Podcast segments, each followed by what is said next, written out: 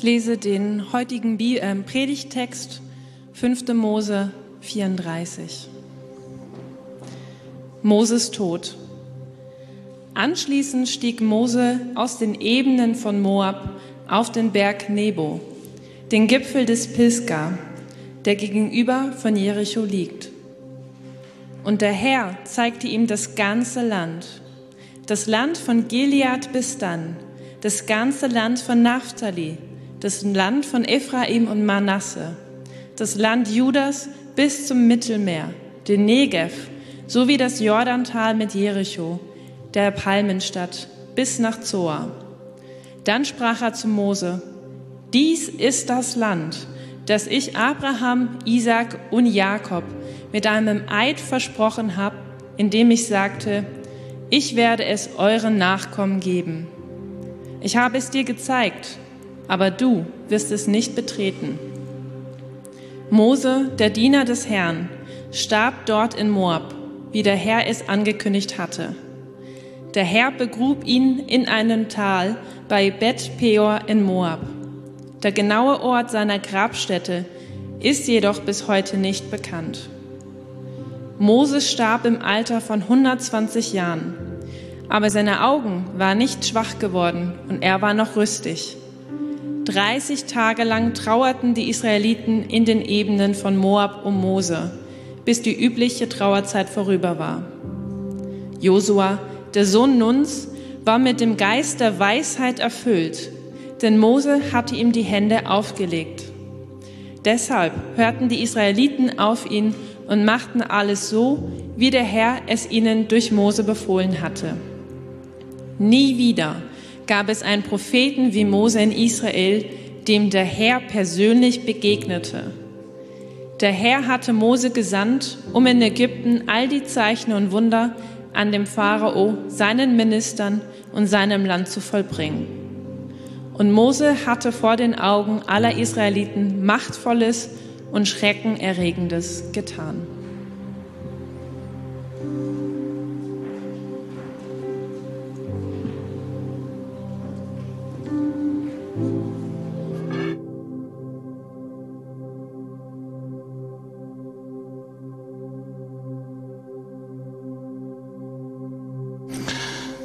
So, Joel, wenn du noch weiter spielst, dann denke ich, wir sind bei Hillsong.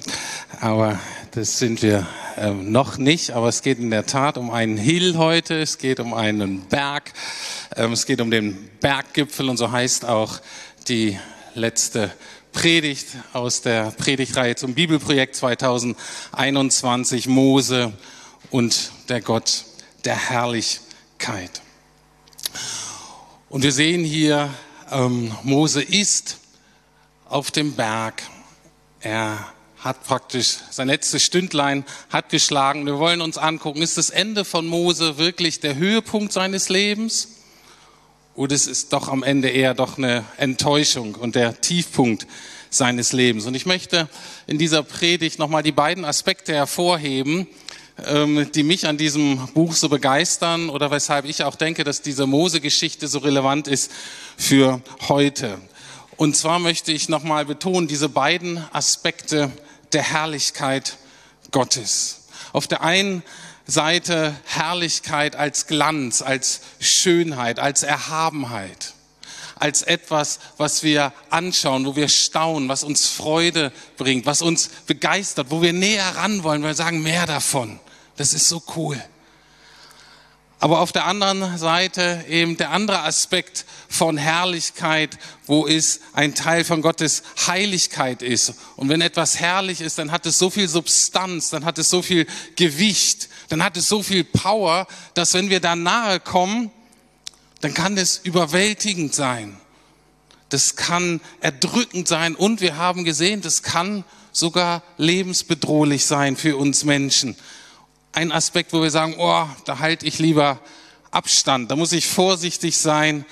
Heiligkeit, die Tatsache, wenn wir als Menschen von unserem Wesen, von unserem Verhalten nicht zu dieser Herrlichkeit und zu dieser Heiligkeit passen, dann hat das massive Konsequenzen für uns und für unser Umfeld. Und deswegen möchte ich uns drei Aspekte heute am Ende von Moses Lebens anschauen, gemeinsam mit euch. Der Herrlichkeit, drei Aspekte der Herrlichkeit. Erstmal, wie Mose sie anscheinend verliert oder wie sie erlischt.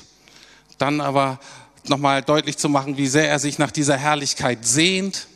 Und das dritte, wie er sie denn doch erreicht. Fangen wir an mit dem, was eher enttäuschend beginnt, wo ich sage, ach, all das, worauf ich gehofft habe, diese Herrlichkeit, die ich erhofft habe, die erreiche ich vielleicht doch nicht. Wir lesen nochmal Vers 4 von Kapitel 34 aus 5. Mose.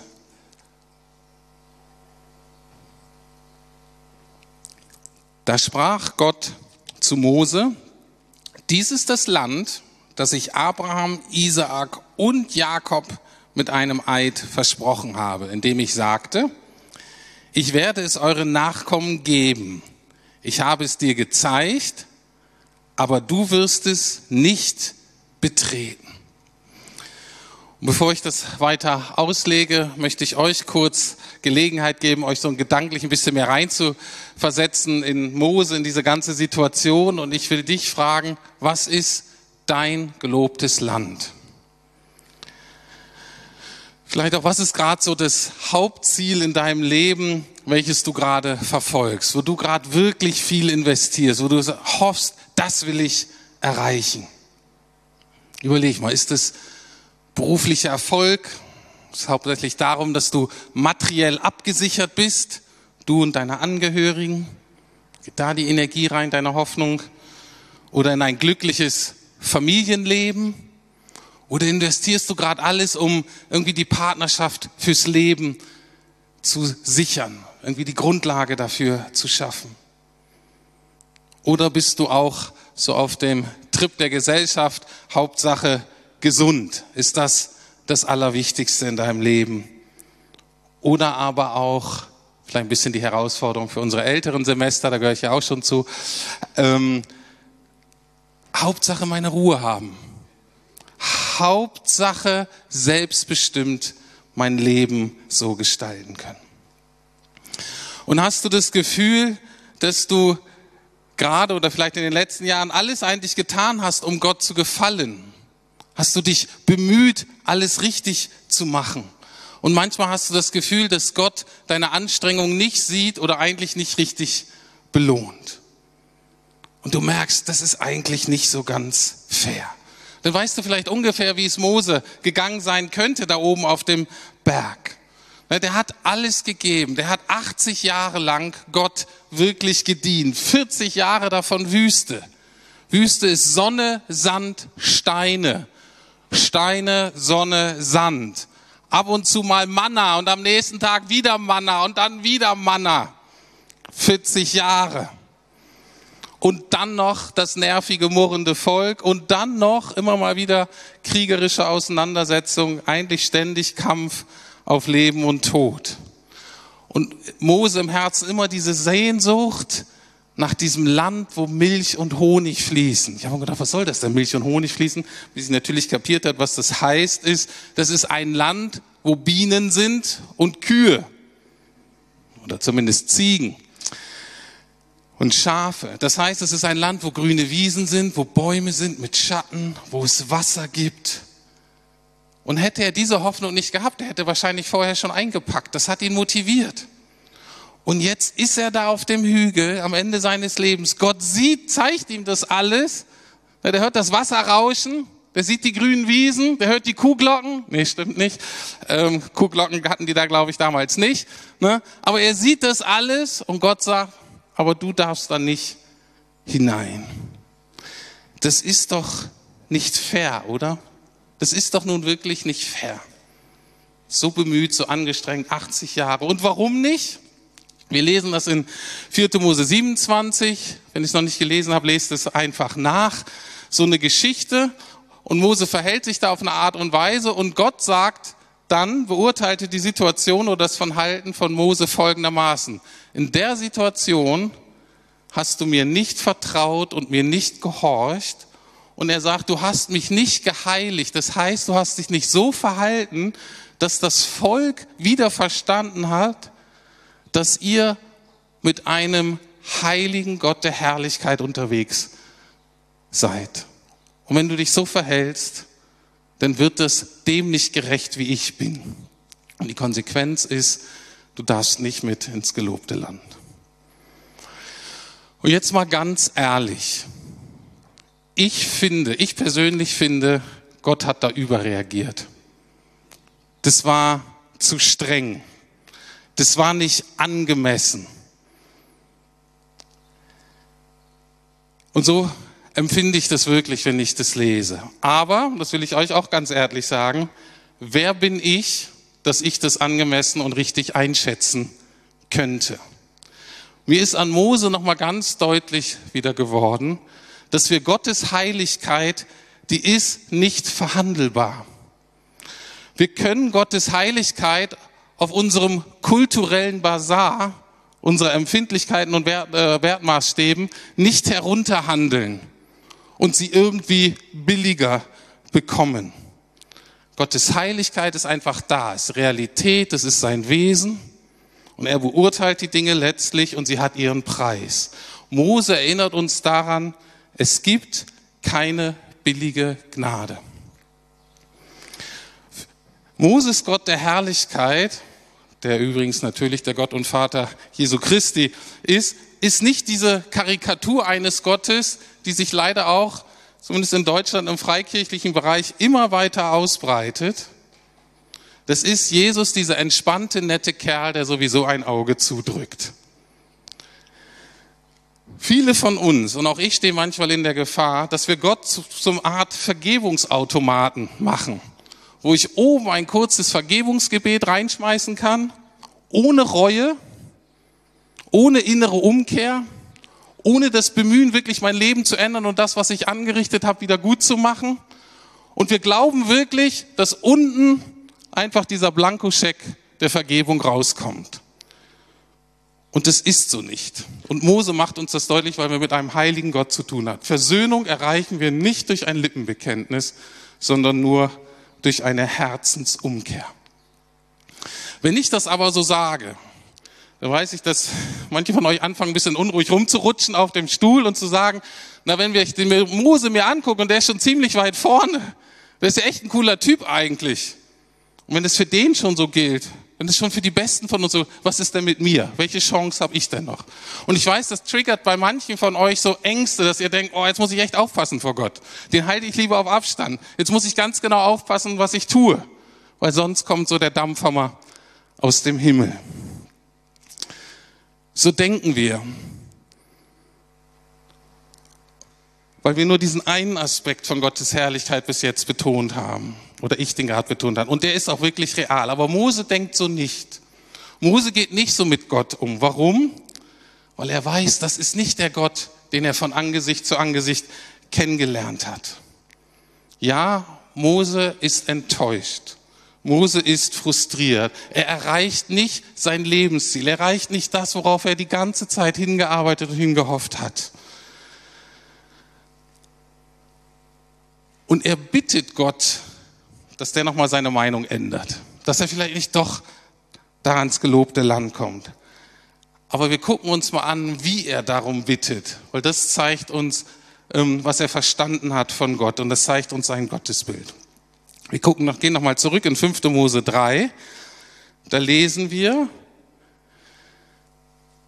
von diesem Gebet, was Mose spricht. Allmächtiger Herr, du hast gerade erst begonnen, mir, deinem Diener, deine Größe und Macht zu zeigen. Gibt es einen Gott im Himmel oder auf der Erde, der solche Taten und Wunder vollbringen kann wie du? lass mich doch bitte den Jordan überqueren und das herrliche Land auf der anderen Seite des Flusses sehen, das schöne Bergland und den Libanon. Und wir erinnern uns an das andere Gebet, was er gesprochen hat diesbezüglich. Er sagt, wenn wir in das Land gehen, aber du kommst nicht mit, wenn du nicht dabei bist, dann lass uns lieber hier, das bringt ja alles nicht. Deine Gegenwart macht den Unterschied. Also Mose will unbedingt ins gelobte Land, aber wie ist seine Begründung? Er sagt nicht, Gott, das ist nicht fair. Ich habe mich so angestrengt für dich und jetzt verwehrst du mir meine verdiente Belohnung. Kennt ihr solche Gedanken? Ich kenne die. So denken wir oft. Warum? Weil wir alle noch so religiös geprägt sind, dass wir selber noch im Mittelpunkt unseres Lebens stehen.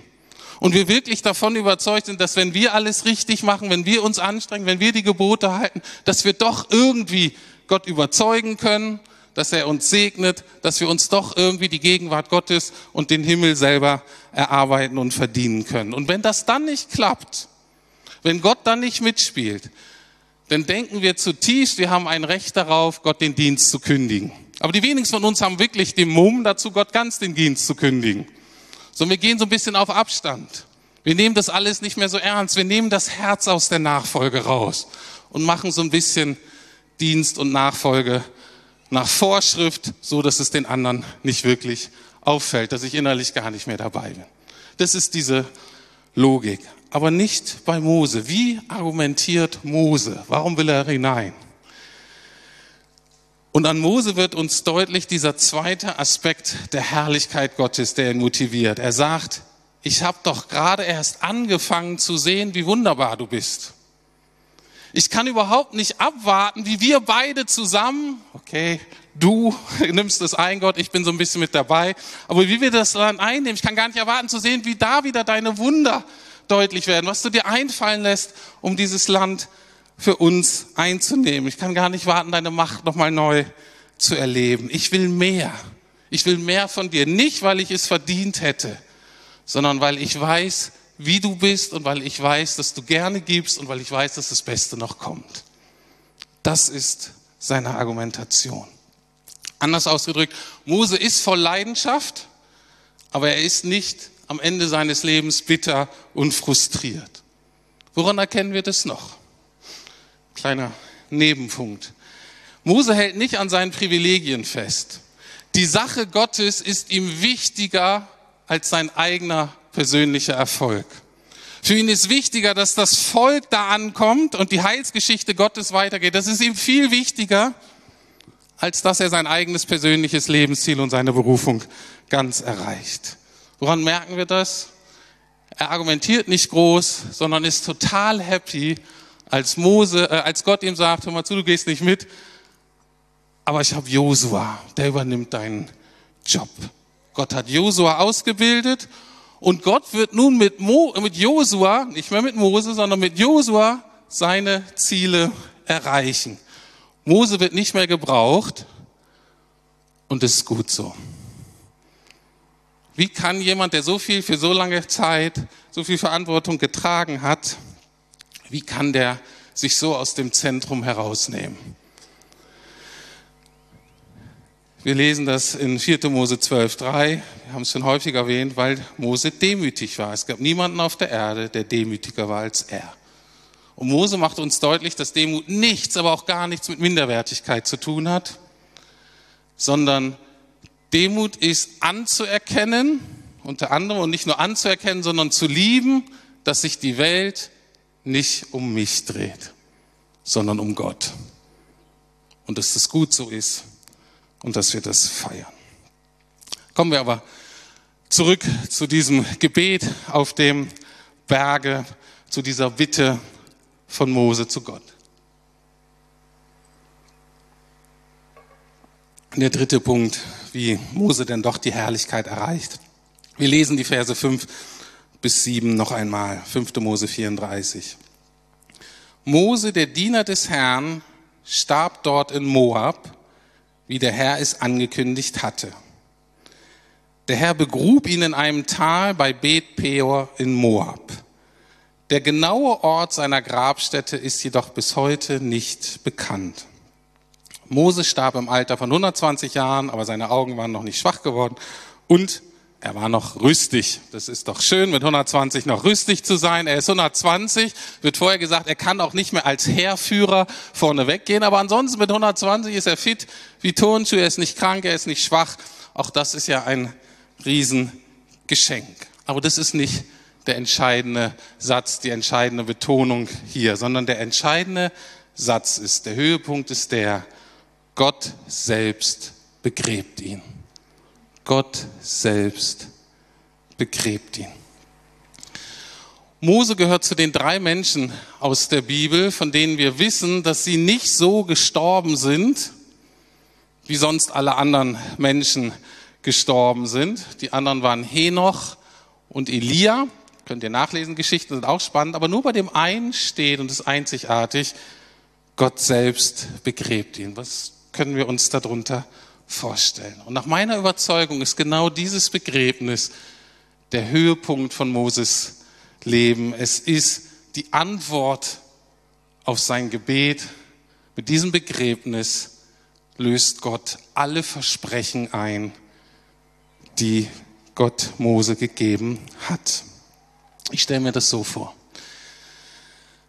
Mose, du wolltest ja dein ganzes Leben ins gelobte Land. Und du hast mir immer gesagt, dass du gerade erst angefangen hast, mich zu erkennen und dass du noch mehr von mir sehen und erleben möchtest. Heute bist du an deinem Ziel angelangt. Ich selbst werde dich an dieses eigentliche Ziel bringen, das endgültige gelobte Land. Und ich glaube, dass der Text sagen will, dass Gott ihn nicht in der Erde verscharrt hat, sondern dass Gott ihn direkt mit hineingenommen hat in seine himmlische Herrlichkeit. Gott beantwortet dieses Gebet von Mose und erfüllt seine Versprechen viel, viel großartiger und herrlicher, als Mose das gedacht hat. Und auch wir dürfen darauf vertrauen, wenn wir gewisse Dinge in diesem Leben nicht erreichen, von denen wir eigentlich denken, die sind gut. Wir dürfen wissen, dass Gott in der Lage ist, uns wieder zu erstatten und zu Belohnung und noch viel herrlichere Dinge zu geben als das, was wir uns hier auf der Erde gewünscht haben. Aber wisst ihr, woran mich das noch erinnert? Das erinnert mich noch an einen anderen Berggipfel. Ich weiß nicht, ob ihr weiß, dass, äh, wisst, dass ähm, es beschrieben wird, als Jesus gekreuzigt wird, dann ist das so ein kleiner Hügel außerhalb von Jerusalem. Und da waren drei Kreuze, neben ihm noch zwei weitere Verbrecher wurden gekreuzigt. Und einer der Verbrecher, der kehrt noch um, der hat noch eine Herzensumkehr kurz vor seinem Tode. Der eine Verbrecher lästert Jesus und der andere sagt, hör mal zu, ich hänge hier zurecht. Und er bittet Jesus, ich weiß, du bist der König der Juden kannst du mich bitte mit in dein Reich aufnehmen? Und was sagt Jesus? Heute noch wirst du mit mir im Paradies sein. Das ist der Nächste, der von Jesus mit hineingenommen wird, auf dem Hügel, von dem Hügel in die Herrlichkeit. Was heißt das für dich und mich? Du musst kein toller, beeindruckender, durchhaltungsfähiger Leiter sein wie Mose, um da anzukommen. Du musst aber auch nicht erst dein Leben so an die Wand fahren, dass du so ein richtiger Krimineller äh, bist, dass Jesus das Gebet erhört. Aber wir alle müssen so demütig sein, dass wir bekennen, ohne göttliche Hilfe kommen wir da nicht an. Egal, wie sehr wir uns anstrengen. So, so endet Moses Leben. Mose ist am Ziel angelangt, er ist für immer bei Gott der Herrlichkeit, beim Gott der Herrlichkeit gelandet. Und Mose erinnert uns daran, dass wir letztlich nicht erschaffen sind, um erfolgreich im Beruf zu sein oder eine tolle Partnerschaft oder ein glückliches Familienleben zu haben, sondern Mose erinnert uns daran, dass wir letztlich hauptsächlich zuallererst zur Anbetung geschaffen wurden. Ich übersetze es mal so, zur vertrauensvollen und liebevollen Hingabe an Gott. Und alles weitere, was sonst natürlich wichtig ist, Beruf ist wichtig, Familie, Beziehung und so weiter, ist alles total wichtig. Aber Anbeter zu sein bedeutet, dass wir diese alle anderen Sachen, dass wir zutiefst davon überzeugt sind, dass wir die nur segensreich ausleben können unter der Herrschaft Gottes und in seiner Gegenwart und mit seiner Hilfe. Vielleicht mal anders ausgedrückt. Mose zeigt uns, dass wir das gelobte Land nicht trennen können vom gelobten Vater. das gehört zusammen. Und deswegen endet die Geschichte meines Erachtens auch so, es ist praktisch wie so ein Nachsatz, wie so ein Epilog nochmal von Moses Leben. Ne, die letzten, allerletzten drei Verse. Da lesen wir von Mose. Nach Mose hat es keinen Propheten mehr gegeben, dem der Herr von Angesicht zu Angesicht begegnet ist. Nie wieder sind so große Wunder durch einen Menschen geschehen. Nie wieder hat der Herr so deutlich seine Macht gezeigt wie in Ägypten am Pharao, seinen Hofbeamten und seinem ganzen Land. Niemand hat jemals so schreckliche und gewaltige Dinge vor den Augen aller Israeliten getan wie Mose. Niemand, bis ein besserer Mose kommt. In Hebräer 3, in dem Hebräerbrief im Neuen Testament wird Jesus genau so genannt. Jesus ist der bessere Mose. Und damit möchte ich schließen mit ein paar Versen, die uns ausrichten auf diesen besseren Mose. Und zwar in Hebräer 12 wird über Jesus Folgendes gesagt. Er hat gezeigt, wie der Glaubenslauf beginnt und wie er zum Ziel führt. Weil er wusste, welche Freude auf ihn wartete, hat er das Kreuz und die Schande dieses Todes auf sich genommen. Nun sitzt er auf dem Ehrenplatz an Gottes rechter Seite. Wenn ihr wollt, Jesus ist wie Mose, nur eben die Vollendung der Geschichte. Und weil er wusste, dass es Auferstehung und Herrlichkeit gibt, weil Jesus sein gelobtes Land, die Herrlichkeit mit dem Vater so vor Augen hatte, hat er das Kreuz geduldet. So wie Mose die Strapazen der Wüste geduldet hat. Aber noch besser für uns. Jesus ist sozusagen unser Anführer. Jesus ist die Garantie, dass wir als sein Volk, als seine Kinder mitkommen werden in dieses gelobte Land. Wenn wir unser Leben ihm wirklich ganz anvertrauen und aufhören zu versuchen, das selber irgendwie zu erreichen. Welche praktische Konsequenz vielleicht für uns als Nachfolger? Was bedeutet das? Das ist so meine praktische Konsequenz jetzt am Ende und ich ähm, schlage euch das vor, da vielleicht mit einzustimmen oder auch zu lesen. Und zwar sind es die Verse drumrum. Also Vers 2 Jesus im Zentrum und für uns drumherum ergibt sich Folgendes. Deshalb wollen wir auch den Wettlauf bis zum Ende durchhalten und jede Last ablegen, die uns behindert, besonders die Sünde, die uns so leicht umschlingt. Seien wir doch mal ehrlich. Schaut euch an, wie Jesus die Anfeindung sündiger Menschen ertragen hat, dann werdet auch ihr nicht müde und verliert nicht den Mut. Und das wünsche ich mir, das wünsche ich jedem und jeder Einzelnen von euch, das wünsche ich uns als ganzer Gemeinde, dass wir in diesem Sinne, in diesem Fokus auf Jesus, auf diesen besseren Mose, dass wir unseren Glaubensmut nicht verlieren und Gott von ganzem Herzen nachfolgen, von ganzer Seele, mit ganzer Kraft, dass wir verstehen, ihn zu lieben und seine Gebote zu halten, ist ein Package-Deal, das gehört zusammen. Und das ist dann gelebte und erfahrene Herrlichkeit. Aber natürlich, kurz vor den Ferien wünsche ich mir und euch allen auch eine echte Erholung. Ich glaube, das brauchen wir wirklich auch nach diesen Corona-Jahren oder Jahren. Viele von uns sind wirklich müde und ich wünsche euch, Natürlich richtige Erholung an Leib, Seele, Geist, aber ich wünsche uns allen immer wieder diese Begegnung mit dem Gott der Herrlichkeit. Amen. Die Band spielt gleich nochmal ein richtig schönes Lied, was so deutlich macht, was so auf Jesus fokussiert ist, was deutlich macht, was wir alles so ähm, in Jesus haben. Ihr dürft schon mal aufstehen und ich möchte davor noch beten.